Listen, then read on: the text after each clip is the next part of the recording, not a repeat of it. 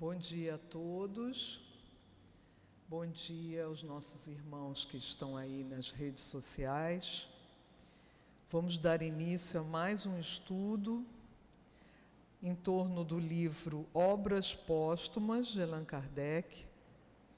Vamos primeiro fazer uma leitura do livro O Evangelho segundo o Espiritismo, uma prece e logo vamos iniciar o estudo da manhã de hoje.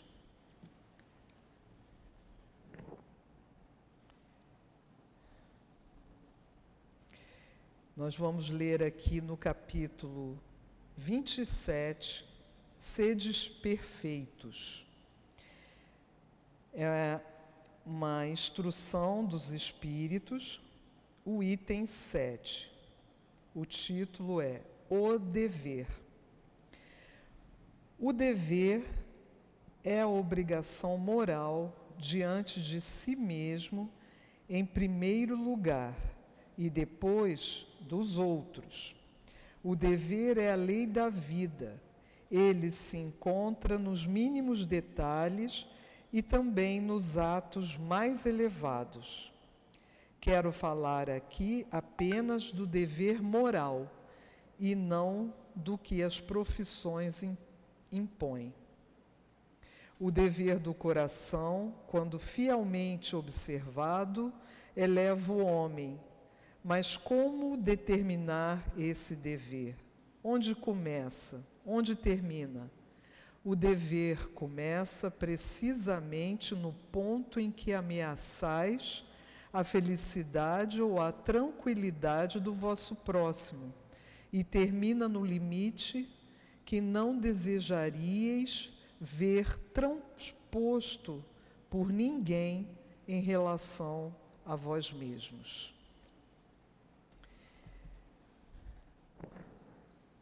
E assim, Senhor, mais uma vez aqui estamos reunidos para mais um estudo dessa obra belíssima de que foi reunida após o desencarne do nosso querido Allan Kardec, uma obra que complementa todo o seu trabalho, todo o Pentateuco e nos traz muita instrução. Possamos, Senhor, Mestre querido, evocar Allan Kardec para nos intuir, para nos envolver, para a compreensão desse estudo.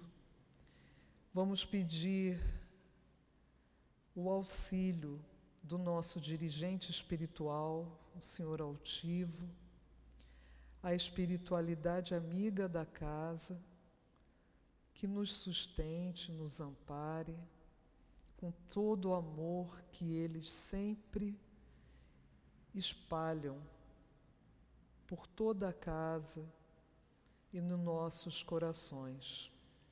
Então, em nome do amor, em nome do amor de Jesus e, acima de tudo, em nome do amor de Deus, fonte eterna, que possamos dar início ao nosso estudo da manhã de hoje. Graças a Deus.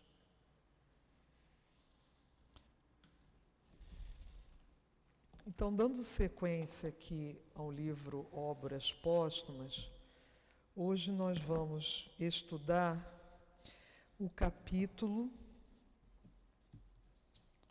na página, no livro que nós usamos aqui, o nosso livro é um livro que foi editado pela CELD, esse livrinho aqui. E no nosso livro nós estamos na página 205. A morte espiritual. Então isso aqui foi um estudo, né, foi uma escritos que Allan Kardec deixou. Ele não chegou a publicar e outros, né, outras pessoas, eu agora não me lembro bem o nome, do, do responsável a, pela publicação, edição e publicação desse livro, lá na França. É, ele, isso aí é, é um, um estudo que ele estava fazendo, mas que não, não, se não fosse publicado esse livro, nós não teríamos conhecimento. É bastante interessante. É um, um capítulo curtinho e eu com certeza nós vamos conseguir hoje mesmo terminá-lo. Então, a morte espiritual, como é que vem falando? A questão da morte espiritual é um dos princípios novos que marcam os passos do progresso da ciência espírita. A maneira pela qual foi apresentado em certa teoria individual fez com que, primeiramente, fosse rejeitado, porque parecia implicar, num dado tempo, a perda do eu individual. Então, aqui, é, é, muitas pessoas estranham, né? Morte espiritual. Como assim? Quem morre é o corpo, né? O espírito, então, morre. A pessoa, as pessoas chegaram a pensar assim: nós vamos perder o nosso eu, a nossa individualidade. É, então, é, parecia implicar, num dado tempo, a perda do eu individual Desculpa. E assimilar as transformações da alma e da matéria, cujos elementos se desagregam para formar novos corpos. Os seres felizes e aperfeiçoados seriam, na realidade, novos seres, o que é inadmissível. Então, quer dizer que se houvesse a morte espiritual, os seres, na realidade, seriam novos, né? não seria mais aquela individualidade. A gente sabe que quem morre é o corpo, o corpo se desagrega, né? retorna ao, ao ambiente, aqueles, todo aquele material que foi usado para formar os nossos corpos, eles vão se diluir, vão se desmanchar e vão retornar à Terra. Né? e serão utilizados é, no momento propício. Então, é, os seres felizes aperfeiçoados seriam, na realidade, novos seres, o que é inadmissível. Ou seja, se o espírito morre, né, então é, aquela individualidade se perdeu. E quem vai reencarnar é um novo ser. É isso que as pessoas pensavam. A equidade das penas e dos gozos futuros só é evidente com a perpetuidade dos mesmos seres, gravitando a escala do progresso e depurando-se através do seu trabalho e dos esforços de sua vontade. É assim que a gente entende a, a morte, né? A, o, o espírito continuando a sua existência e é, dependendo a sua evolução do seu trabalho, do seu estudo, da sua vontade, dos seus esforços. Tais eram as consequências que se podiam tirar a priori desta teoria. Entretanto, devemos convir ela não foi apresentada com a presunção de um orgulhoso que vem impor seu sistema. O autor disse modestamente que acabava de lançar uma ideia sobre o terreno da discussão e que desta ideia poderia surgir uma nova verdade. Segundo a opinião de nossos eminentes guias espirituais, ele teria pecado menos pelo fundo do que pela forma que se prestou a uma falsa interpretação. É por isso que eles nos exortam a estudar seriamente a questão.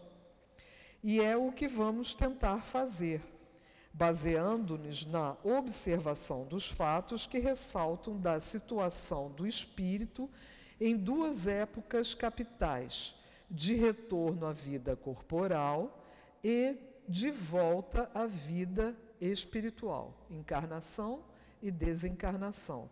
Então ele está dizendo que vamos estudar mais, com, com mais aprofundamento, essa teoria. Não vamos é, de cara nos negar a, a existência dessa teoria.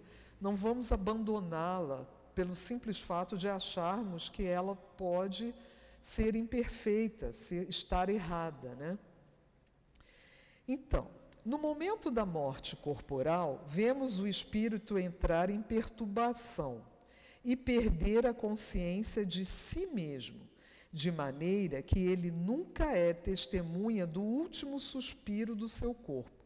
Kardec está dizendo que a gente não consegue, é, é, de uma forma lúcida, perceber esse momento é, da passagem né, desse, desse desligamento da morte do corpo para o plano espiritual. Esse pequeno período aí, que é uma transição da vida corpórea para a vida espiritual, a gente não tem, não consegue tomar conhecimento. Normalmente a gente está tão perturbado que a gente não consegue perceber esse momento de maneira que ele nunca é testemunha do seu último suspiro do seu corpo.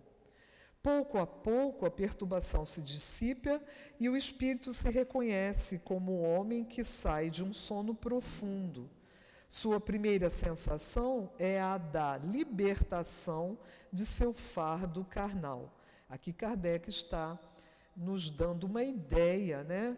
nos explicando qual, quais são as sensações do espírito após o desencarne, após ele se afastar do corpo de carne, que é o que fica no plano material.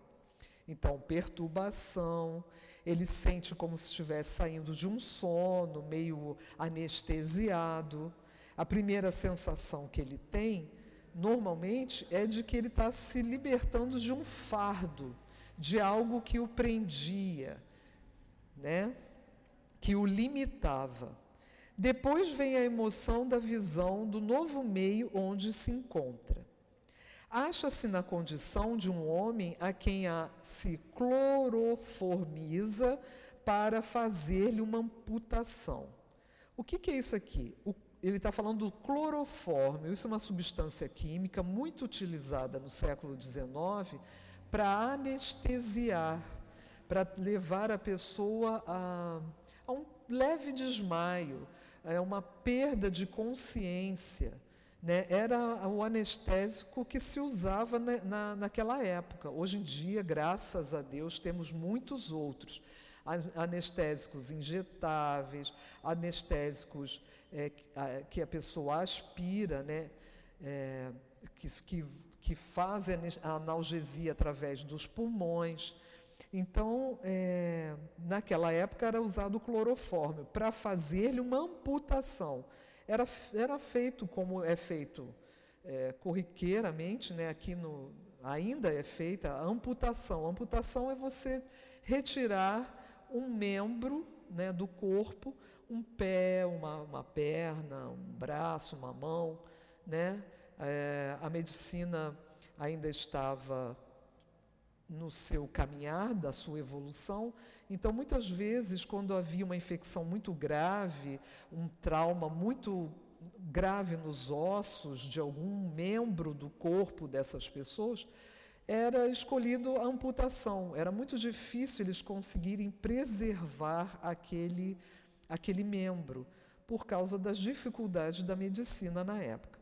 Então ele está dizendo que o corpo, que o espírito acha-se na condição de um homem que se cloroformiza para fazer-lhe uma amputação, ou seja, ele está tonto, ele perde a, a noção da realidade, né? ele está alucinando, ele está fora de si. E que é transportado durante seu sono para um outro lugar. Ou seja, você desencarna, o seu espírito é desligado do, desse corpo que você utilizou e você é, às vezes, imediatamente transportado para outro local. Às vezes demora um pouco mais, cada caso é uma situação diferente. Ao despertar, sente-se desembaraçado do membro que o fazia sofrer Aqui ele está falando ainda da pessoa que sofreu uma amputação com clorofórmio. Então, quando ele acorda do sono dessa, desse tipo de anestésico, ele se sente é, desembaraçado daquele membro, aquele, aquela dor que ele estava sentindo diminui. Claro que tem a dor da, do, da cirurgia, né? mas ele, ele começa a sentir um certo alívio. Frequentemente, ele procura este membro. Né? Ele sente dor ainda e às vezes tem a sensação de que o membro continua ali por causa das terminações nervosas que aquele membro tem. Se for uma perna, é assim, da coxa até o dedão do pé, né? até os pés. Aquele, aquela inervação, ela leva a sensação de existência do membro. Você toca e sente. E na amputação, muitas vezes a pessoa continua com essa sensação de que o membro está ali por causa das terminações nervosas, mas o membro não está mais. Surpreendido de não mais o sentir, ele procura o membro tateando e não sente mais. Da mesma forma, no primeiro momento, o espírito procura seu corpo. Ele, ele o vê ao seu lado, Estamos aqui falando de alguém que desencarnou e ainda está na, no processo de desligamento. E aí ele, ele recobra levemente a lucidez e vê o seu corpo, às vezes ao seu lado, às vezes mais uma maca mais adiante. Né? E aí ele olha e fala: Ué, mas sou eu. O que, que eu estou fazendo ali e estou aqui ao mesmo tempo? Né? Sabe que é o seu e se espanta de estar dele separado. Só pouco a pouco ele se dá conta de sua nova condição. Conforme vai diminuindo aquela perturbação, que é passageira, muitas vezes, em alguns casos não, ela, ela se prolonga muito tempo. Mas na maioria das vezes essa perturbação é passageira, a pessoa vai compreendendo que desencarnou muitas vezes ela tem lucidez de que estava doente, que estava muito mal no hospital ou em casa, né? E aí ela pensa: não, eu desencarnei, eu morri. Neste fenômeno, operou-se apenas uma mudança de situação material. É, operou-se neste fenômeno, operou-se apenas uma, uma mudança de situação material. Mas, no moral, o espírito é exatamente o que ele era algumas horas antes. Ele não sofreu nenhuma modificação sensível. Suas faculdades, suas ideias, seus gostos, seus pendores, seu caráter são os mesmos. As mudanças que pode sofrer não se operam senão gradualmente, por influência do que o cerca. Em resumo, só houve morte para o corpo, para o espírito, só o sono existiu. Então, a perturbação e um leve sono. Esse sono pode se prolongar por muito tempo. Basta vocês darem uma olhada lá no livro. É... Ai, meu Deus, do André Luiz. Um livro mais comum. Como é que é, Tiago? Me ajuda aí. Me deu um branco. Não, o primeiro. É, é, como é? O, ih, meu Deus. Nosso Lar. Gente, que branco que me deu. É só você pegar o livro Nosso Lar, você vai ver lá as pessoas, você vai tomar conhecimento das pessoas que desencarnam e ficam adormecidos. Aquele espírito se afasta do corpo, é retirado do corpo, chega ao nosso lar e chega adormecido e fica muito tempo num sono profundo, sonhando. Fica ali porque ele acha que quando ele fosse morrer, ele ia dormir, o sono eterno. Então ele continua dormindo. Então, assim, é, em todas as situações, todos os fenômenos da, da morte, da, da, retirada do espírito, todo esse período de perturbação, de sono, é muito variável. Nunca vamos ter na ideia que é sempre a mesma coisa, tá? É, então a pessoa depois de desencarnar, ela moralmente, ela continua sendo ela mesma. tudo aquilo que o espírito aprendeu naquela vida, naquela última vida, ele, ele tem lucidez disso, ele continua sendo a mesma. Ninguém morre e vira anjo, gente. Ninguém. Não há modificação.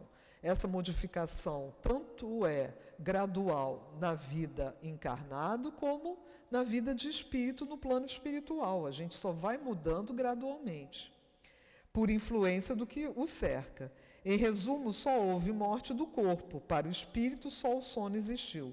Na reencarnação, as coisas se passam de uma ou de outra maneira. No momento da concepção do corpo destinado ao espírito, este é tomado por uma corrente fluídica que, semelhante a um laço, uma rede, o atrai e o aproxima de sua nova morada. Desde, desde então, ele pertence ao corpo, como o corpo lhe pertence até a morte deste último. Entretanto, a união completa, a tomada da posse real, só acontece na época do nascimento. Estamos falando aqui da reencarnação, quando o corpo mergulha novamente na carne. Então, o espírito adulto com toda a sua bagagem de conhecimentos, de caráter, de moralidade, é assim, é atraído para aquele novo corpo por uma corrente fluídica que o atrai e o aproxima de sua nova morada, o novo corpinho, o embriãozinho, e isso acontece no momento da concepção, na união do espermatozoide com o óvulo já nesse momento ele sente, ele vai ser atraído para esse corpo. É, e, e ele vai ficar sempre ligado a esse corpo. Mas a união completa, ou seja, ele só vai perder totalmente a consciência dele no momento do nascimento. Então dizem que quando ele respira, ele começa uma nova fase, um novo ciclo, né, um novo corpo, uma nova personalidade que vai lhe promover seu desenvolvimento evolutivo. Desde o instante da concepção, a perturbação toma conta do espírito.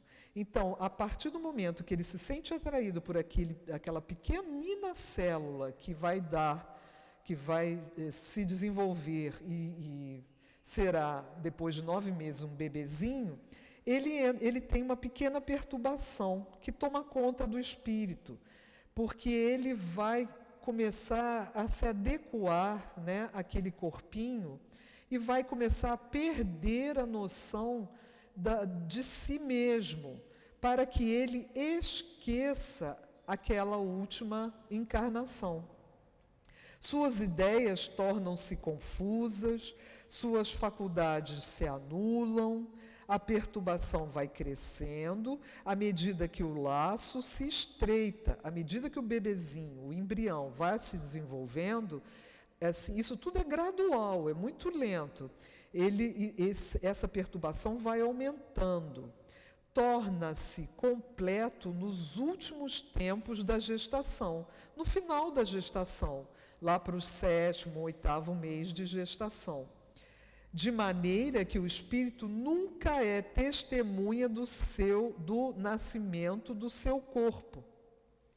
Ou seja, quando o espírito sai do corpo físico na morte do corpo físico, e naquele momento que ele passa da vida material para a vida somente espiritual, para o plano espiritual, ele, no momento da morte, realmente, ele não tem consciência. Na maioria das vezes, tá, gente?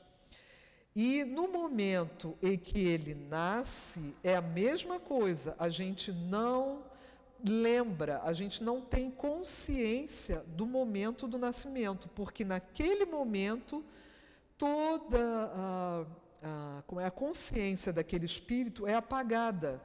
Ele vai começar aos poucos a tomar consciência dentro de um novo corpinho, novas sensações, ligação, é, sintonia com a mamãe, com o papai, com a família, né? É tudo novo para ele. Então ele nunca é testemunha do nascimento do seu corpo, não mais do que o foi da, de sua morte. Ele não tem disso nenhuma consciência. Eu vou fazer uma observação aqui. O Kardec está falando de nós, é, pessoas normais em evolução, ainda espíritos imperfeitos. Mas nós sabemos que espíritos muito evoluídos, muito evoluídos, essa perturbação, quando eles, eles são chamados a missões na Terra para uma reencarnação de missão, essa perturbação neles é menor, é muito menor. Eles têm mais lucidez do que acontece. Ele, enquanto o, o bebê está em desenvolvimento, ele não se sente tão preso, ele continua suas atividades, porque ele é evoluído. A consciência dele é muito maior. Né? E muitas vezes, na passagem da morte, né, quando o corpo diz, é, morre e o espírito está apto a se deslocar daquele corpo, a ser desligado, esses espíritos elevados, eles têm consciência sim. Muitos espíritos, isso em alguns livros eu li, mais evoluídos, né, eles até mesmo ajudam no desligamento do seu espírito. Mas como é que acontece isso? Porque eles são mais elevados, eles têm uma vida espiritual muito mais forte, lúcida, do que a vida corporal.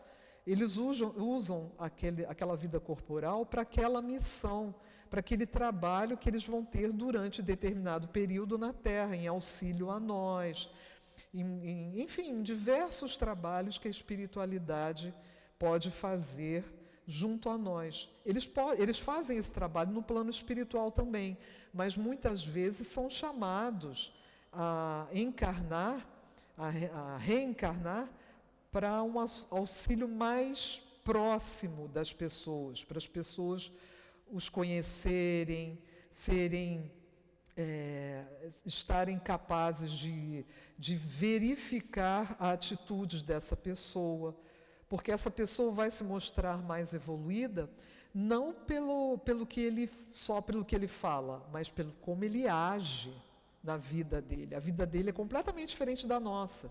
Eles não têm egoísmo, eles não têm orgulho, eles não têm arrogância, eles são puro amor, eles têm calma, eles têm paciência com tudo, coisa que a gente não tem.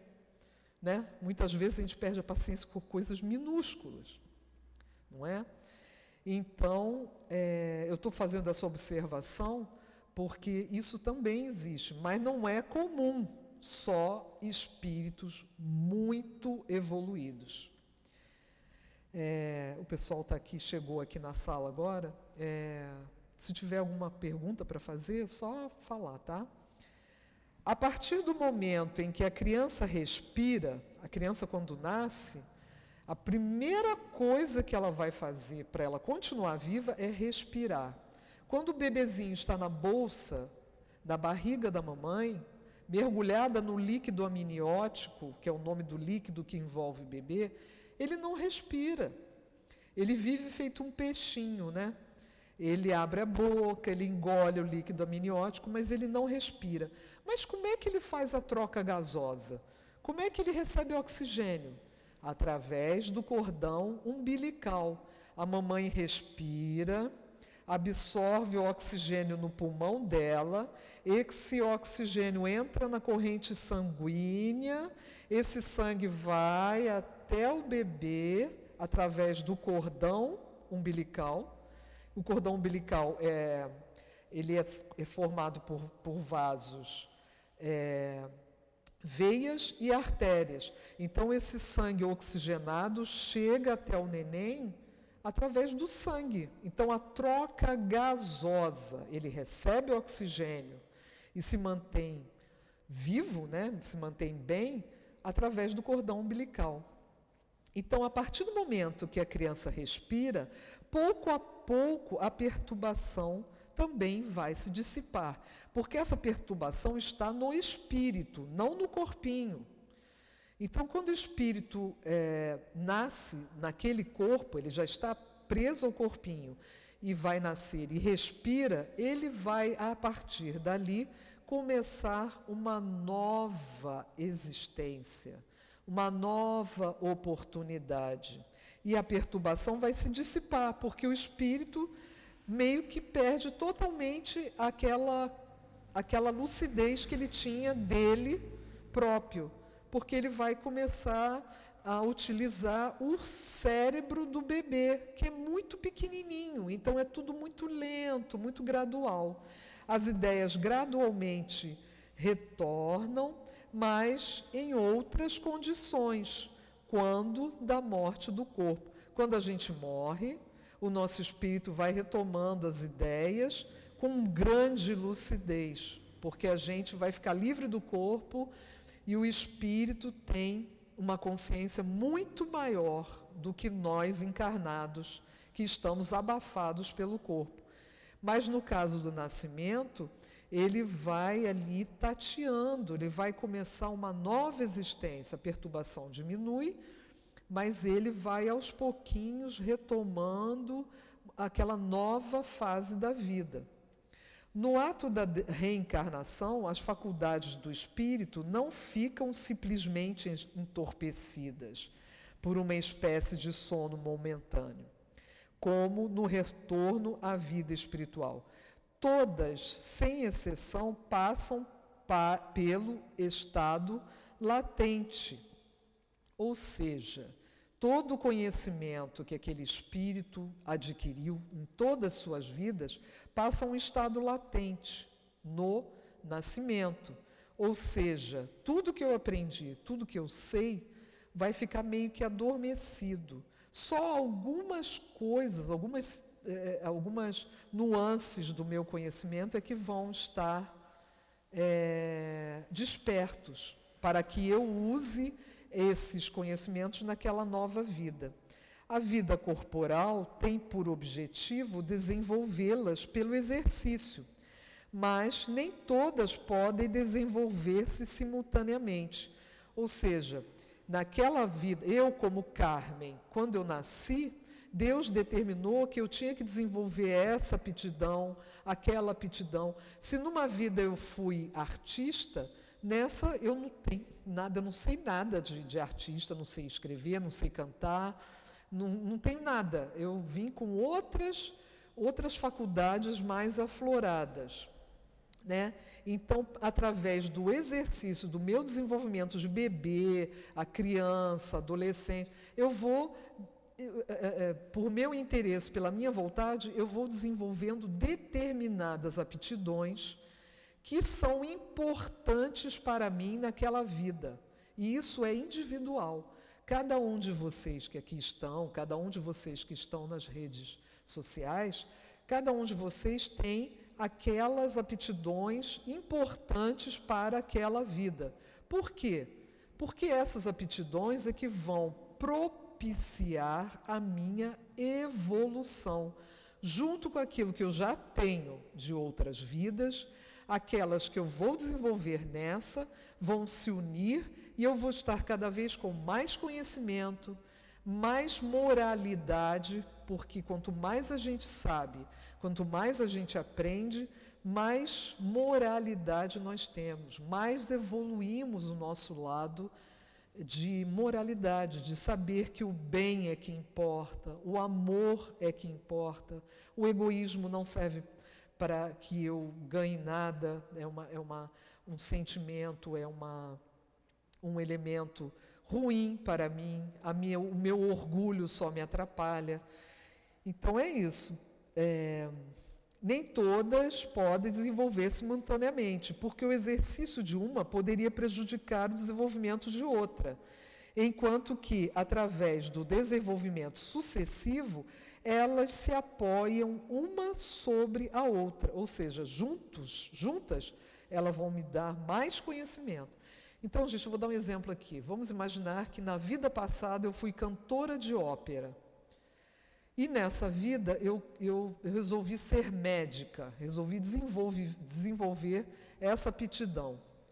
Se eu mantivesse a lembrança da, da, de que eu era cantora, será que eu não ia querer voltar a essa aptidão?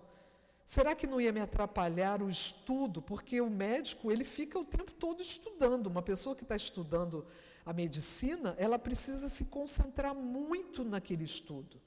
Leva grande parte da vida para desenvolver a capacidade de curar, de cuidar dos outros. E se eu fosse, ao mesmo tempo, querer ser cantora de ópera? Como é que eu vou fazer isso?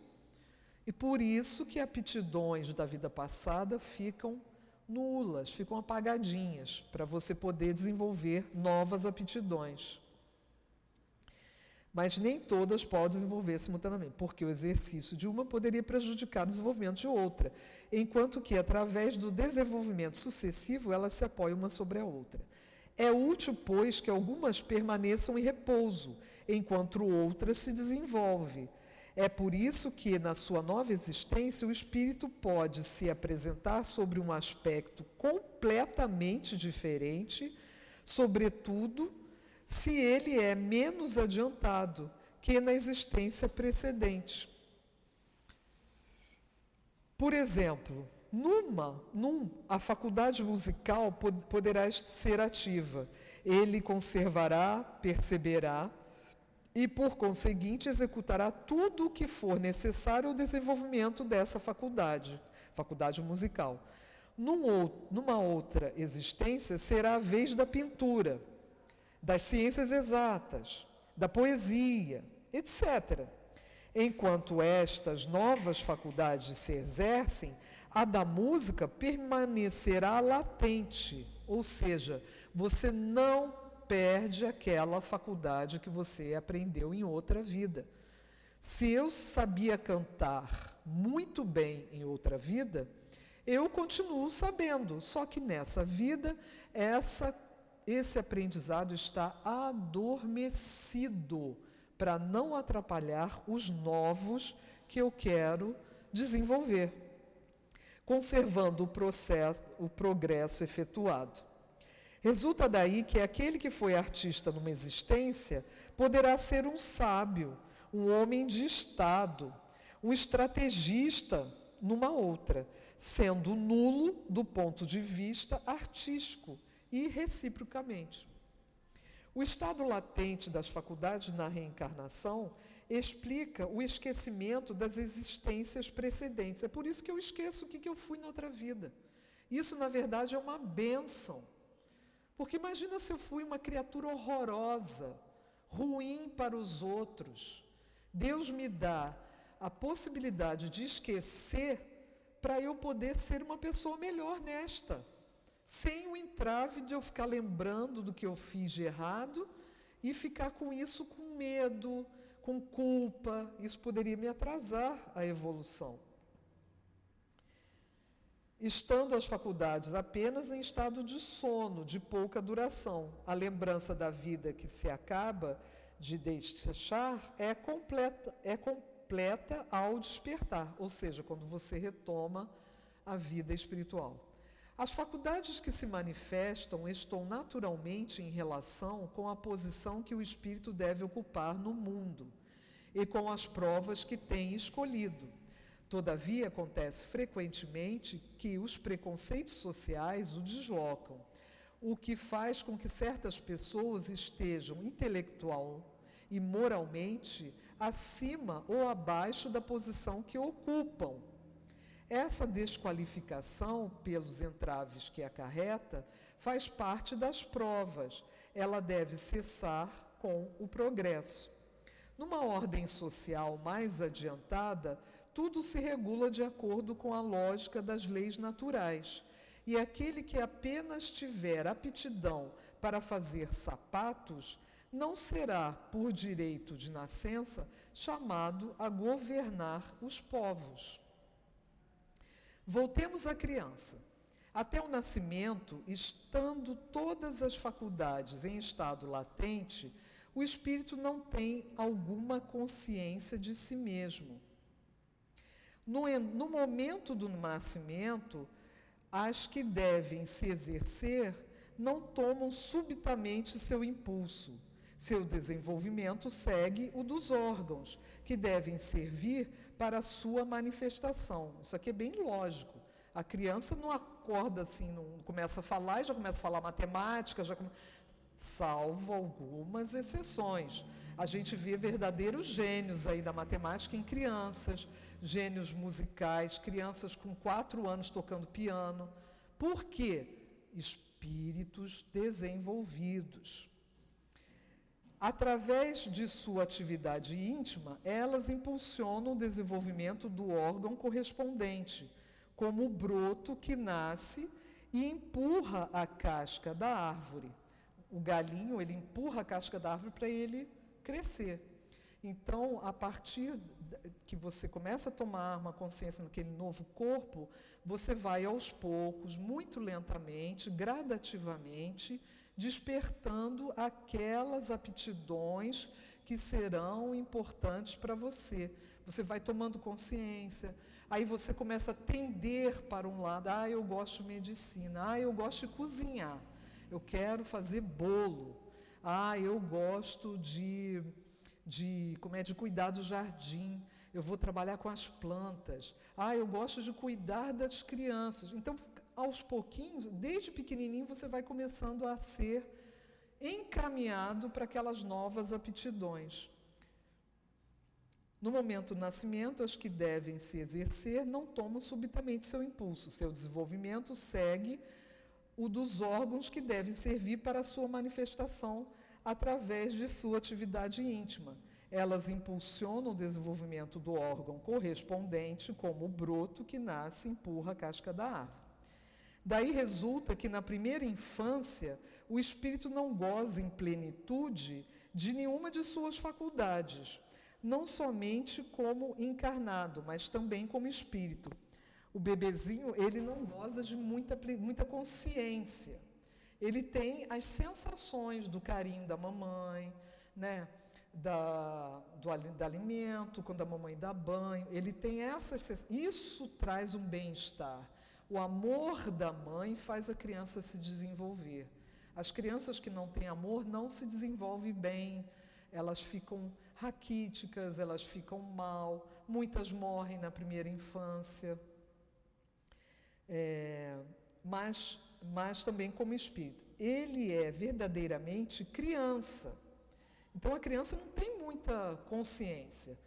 A partir do crescimento daquela criança, ela começa a ter mais lucidez daquela vida nova é, como o quarto ao, ao, qual está ligado. Ele não se encontra comprimido, amassado. O espírito não está amassado dentro do corpo, não, tá, gente? Vamos esquecer essa ideia. Seria uma crueldade um espírito de um adulto num corpinho de um bebê amassadinho lá dentro. Não é assim. Né? O espírito ele está ligado àquele corpinho, mas não está amassado lá dentro. Ele, ele fica assim meio que é, envolvendo aquele corpinho. Se isso for, é, Deus teria feito da encarnação um suplício para todos os espíritos bons ou maus. Se a gente tivesse que ficar amassado, imagina, um espírito que é adulto ficar amassadinho, todo dobradinho dentro de um bebê recém-nascido. Não, não é uma coisa é, é, aceita, né? Acontece diferente com o espírito, né, com aquelas pessoas que nascem com algum problema mental, as crianças atípicas, né? É, os órgãos não tendo se desenvolvido paralelamente com as faculdades, o espírito acaba por se encontrar na posição de um homem preso por laços que lhe tiram a liberdade de seus movimentos. Então, crianças com deformidades, com problemas mentais, é, o espírito ele não consegue utilizar as suas faculdades porque o corpo está defeituoso. O problema não é do espírito, o problema é o corpinho. Mas por que, que acontece isso? Isso aí é a lei da reencarnação. São dificuldades que a pessoa tem que passar por conta de coisas que lá na vida passada ele tenha é, desrespeitado a lei natural, a lei divina. Tal é a razão pela qual pode-se evocar o espírito de um ser com problemas mentais e obter respostas sensatas, enquanto que de uma criança em idade muito tenra ou que ainda não veio à luz é incapaz de responder. Se eu invocar o espírito de um bebê para ele vir me dizer o que, que ele está sentindo, ele não vai conseguir, porque aquele espírito está meio que em sono, ele está sem capacidade de utilizar as suas faculdades. Mas se eu invoco o espírito de mesmo de uma criança, de um espírito com defeitos mentais, o espírito está mais livre. Ele, ele não pode usar o corpo, mas ele está mais, mais lúcido. E aí você fala com ele, ele vai falar contigo normalmente, ele não vai falar com você com dificuldades mentais. Porque quem traz a dificuldade mental para aquele espírito é o corpo. Ah, então quer dizer que um, uma pessoa que tenha é, uma, uma, seja uma pessoa alucinada, que não consegue se comunicar materialmente com a, nós encarnados, o espírito dele é assim também? Não.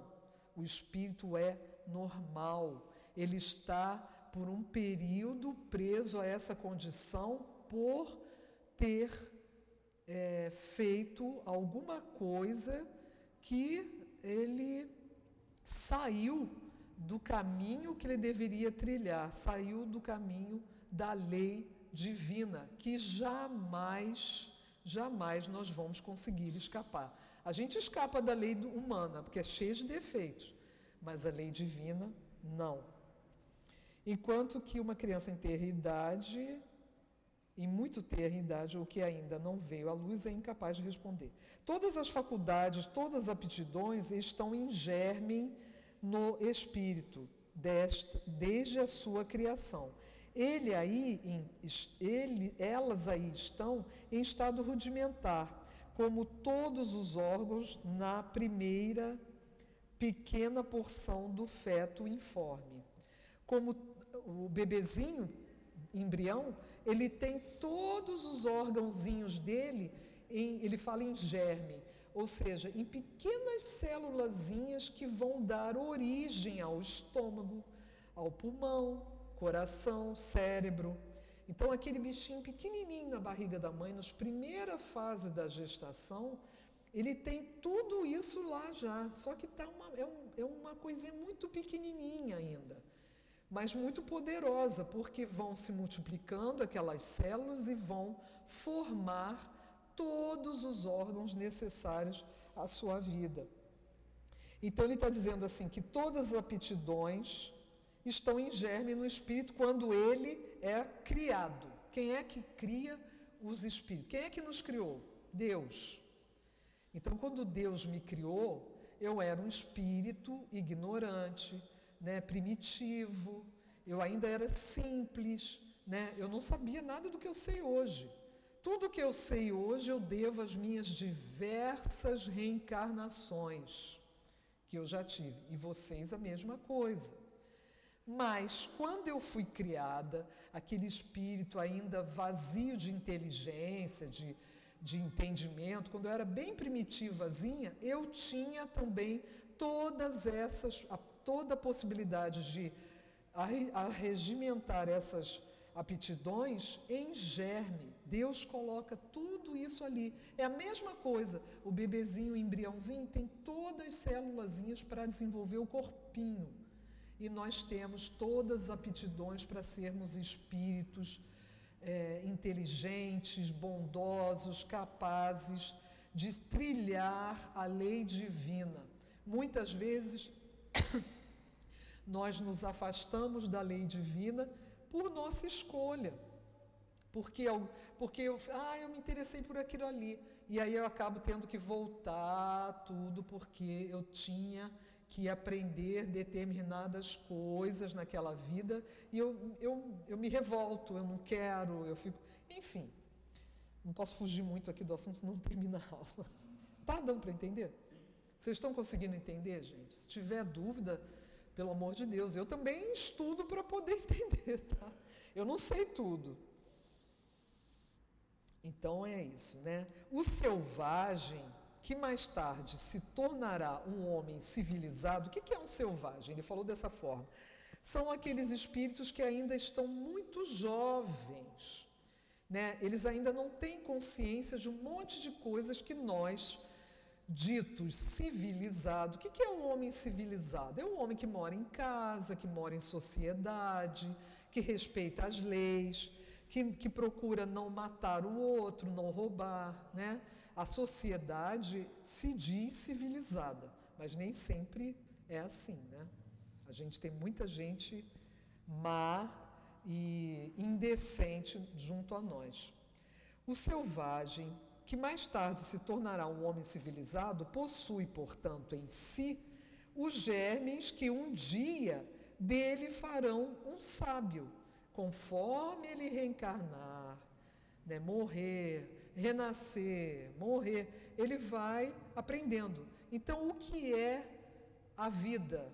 Aprendizado, provas, expiações. A gente está aqui para aprender, para a gente se tornar melhor. É isso que a gente tem que se focar. Então, um dia ele será um sábio, um grande artista ou um filósofo. Todos nós passaremos por isso. À medida que estes germes chegam à maturidade, a providência lhe dá para a vida terrestre um corpo apropriado às novas aptidões.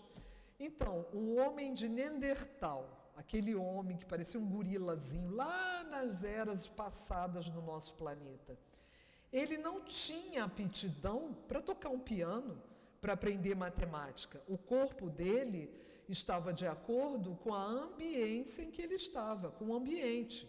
Ele precisava ser forte, ele precisava ser rude para suportar dores, para caçar, para matar presas grandes, para se alimentar, para fazer o fogo, né? Mas conforme a gente vai evoluindo, Deus vai nos dando corpos físicos mais apropriados às novas aptidões. E assim que o cérebro de um europeu é mais organizado, provido de um número maior de teclas do que o do selvagem. Deu para entender? Então, as pessoas mais primitivas não têm aptidão que pessoas que já aprenderam mais. Para a vida espiritual, é, ela lhe dá um corpo fluídico ou perispírito, mais sutil, impressionável às novas sensações. A gente vai aprimorando tanto o corpo físico como o corpo perispiritual. Que é o corpo perispiritual? É o corpo que envolve o espírito. Esse corpo vai se tornando cada vez mais fluídico, cada vez com melhor percepção das coisas, né? Muitas pessoas são médios, outras nem tanto. Com o nosso caminhar evolutivo, todos seremos capazes um dia de nos comunicar com os espíritos, porque os nossos corpos estarão mais sutis, mais leves, né? Tanto o corpo físico como o corpo perispiritual. Ah, mas esse corpo perispiritual fica onde? Ele está envolvendo o espírito que, é, que esse corpo pertence. Eu sou espírito. Esse corpo, eu não posso dizer aquele é o meu espírito. Não. Esse aqui é o meu corpo, carne. Esse aí é o seu corpo, esse aí é o seu corpo que Deus deu para gente. Ah, mas poxa, eu queria ter um corpo mais bonito, eu queria ser mais isso, mais. Gente, isso aí, nada disso importa. Sabe? Isso aí é uma decorrência de coisas, de, de vaidades que nós temos. Nosso corpo está de acordo com aquilo que precisamos. Vamos cuidar dele da melhor forma, forma possível para a gente se manter bem, com saúde, vivos, para aprender mais, né? prolongar a vida para aprender, para se envolver com ensinamentos que o Mestre nos deixou. É assim que o cérebro do europeu. Para a vida espiritual, ele dá um corpo fluídico ou perispírito, mais sutil e impressionável. À medida que o espírito se engrandece, a natureza o provê de instrumentos que lhe são necessários. No sentido da desorganização, da desagregação das partes, da dispersão dos elementos, só há morte para o envoltório material e o envoltório fluídico. Mas a, o, a alma ou o espírito não pode morrer para progredir, não pode morrer para progredir. De outro modo, ela poderia perderia sua individualidade, o que equivaleria ao nada. Quem é que morre? O corpo físico. O espírito não morre. Então ele está dizendo, aqui ele está afirmando, ele está desenvolvendo um pensamento para explicar o que é a morte espiritual. E a gente está até agora pensando, ué, mas o espírito não morre. Então ele diz, mas a alma ou o espírito não pode morrer para progredir. Então ele está afirmando, o espírito não pode morrer para progredir. Ele precisa continuar vivo para ir assimilando as diversas oportunidades que estão lhe sendo dadas.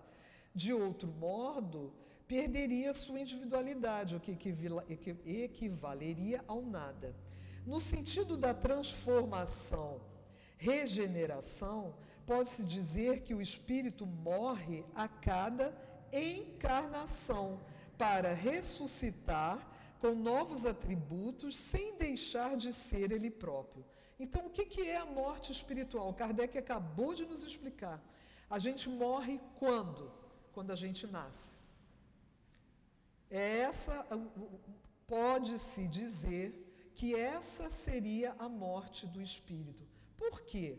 Porque eu, Carmen, nessa vida, sou outra pessoa. Na vida anterior a essa, eu fui a Roberta. Quando a Roberta mergulhou de novo no corpo de carne, quando a Roberta, depois da morte dela, voltou para o plano material, ela morreu. Vocês estão entendendo? Quando eu morrer, eu vou continuar sendo Carmen. Quando você morrer, quando você morrer, vocês vão continuar sendo quem vocês são. Vocês não vão deixar de, não vão deixar de ser quem vocês são. Vocês vão continuar do mesmo jeitinho. Mas quando vocês e eu fomos, formos retornar para o plano material de novo, que a gente vai ter que reencarnar, né? Nós vamos morrer. Quem vai morrer? Meu espírito? Eu, espírito? Não. A Roberta, que até então esteve lúcida. Mas que morte é essa? A Roberta não existe mais. Todas as minhas outras vidas eu não lembro. Eu já fui homem, eu já fui mulher, hoje sou mulher. Mas eu não lembro, né? Aquelas, aquelas vidas passadas morreram, mas o eu, espírito, estou aqui e tenho lembrança de todas elas. Só que essa lembrança está adormecida.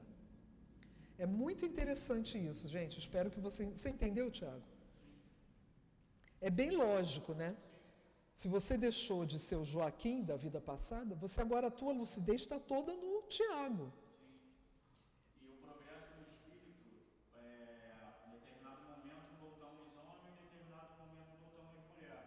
Isso vale do, da necessidade do espírito.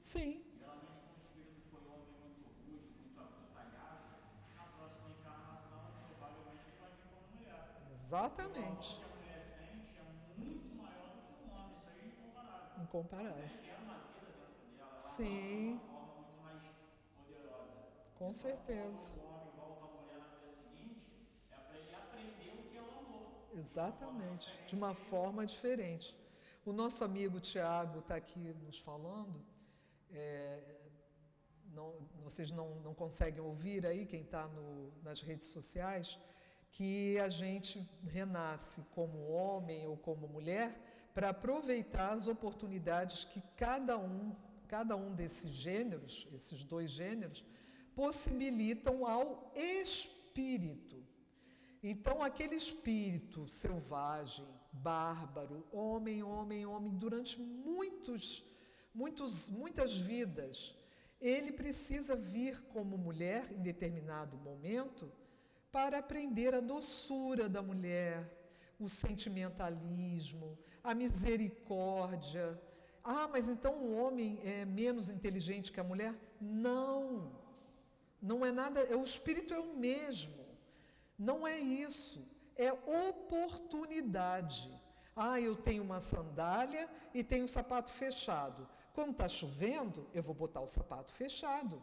Eu tenho aquela, aquela ferramenta para eu me proteger da chuva. Quando está sol, eu vou botar a sandália, porque está sol, eu não vou molhar o pé. Então é exatamente, é uma, é, é uma, uma simplificação disso daí, tá, gente? Só para vocês entenderem.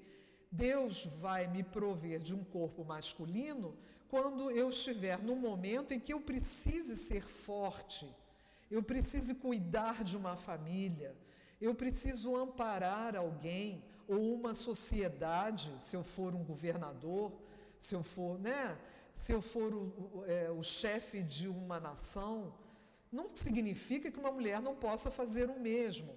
Mas eu estou dando exemplos assim só para a gente entender. Como que o homem vai entender o que é a gestação, o gerar uma criança em seu ventre, se ele não vier como uma mulher? O homem nunca vai entender. Muitos homens falam, ah, isso é bobagem, isso é coisa de mulher. A mulher não sei o que, mulher é fraca. Não é assim não, gente. Aquela mulher ali é tanto quanto ele inteligente e capaz de assumir uma série de posições no mundo material e espiritual. Não há diferença, não tenhamos preconceito. Homem e mulher, o espírito é o mesmo. Não existe espírito feminino e espírito masculino. Existem tendências, né? Aquele que foi muito tempo homem, ele vai ter uma tendência mais, mais masculina. Mas que, que pode ser vencida. Ih, meu Deus, já passei muito. Deixa eu correr aqui, gente, para a gente terminar. É, cada existência corporal é, pois, para o espírito uma oportunidade de progredir, mais ou menos. De volta ao mundo dos espíritos, leva para lá novas ideias. Seu horizonte, moral alarga-se. Sua percep suas percepções são mais finas mais delicadas. Ele vê e compreende o que não via e não compreendia antes. Sua visão, que no início não se estendia além da sua última existência, abarca sucessivamente suas existências passadas, como o homem que se eleva e para quem o nevoeiro se dissipa. Abrange sucessivamente um horizonte mais vasto. A cada nova estação, na erraticidade, novas maravilhas do mundo invisível desenrolam-se aos seus olhos, porque a cada uma um véu se rasga, a cada experiência novos aprendizados. Uh, ao mesmo tempo, seu envoltório fluídico se depura, torna-se mais leve, mais brilhante e mais tarde resplandecerá. O espírito evoluído aí é quase um novo espírito, é, é quase um novo espírito. É o camponês esclarecido e transformado, o espírito velho morreu e, entretanto, é sempre o mesmo espírito. É assim, e é, é assim, acreditamos, que convém entender a morte espiritual. Ou seja, a morte espiritual nada mais é que a transição do, dos aprendizados que temos de uma vida para outra. É na reencarnação que pode se dizer que aquele espírito morreu. Não é uma morte, morte, assim, acabou. Não. É a morte daquele personagem que o espírito estava interpretando naquela vida. E assim, Senhor, depois dessas dessas lições belíssimas que nosso querido Allan Kardec proporcionou a todos nós.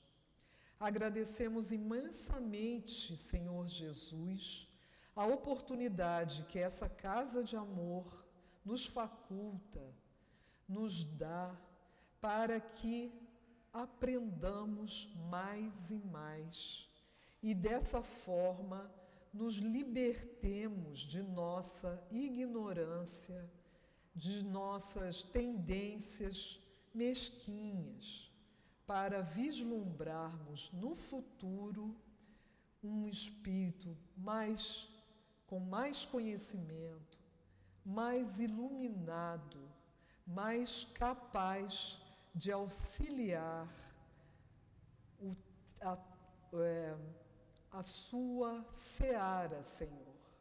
Queremos ser teus auxiliares, queremos ser capazes de fazer somente o bem a todos os nossos irmãos. E assim, Senhor, Jesus, Pai amado, espiritualidade amorosa e amiga de nossa casa, agradecemos do fundo de nossos corações tudo que recebemos nesse momento da aula. Que possamos é, encerrar o estudo em torno do livro Obras Póstumas para retornar na próxima semana. Graças a Deus.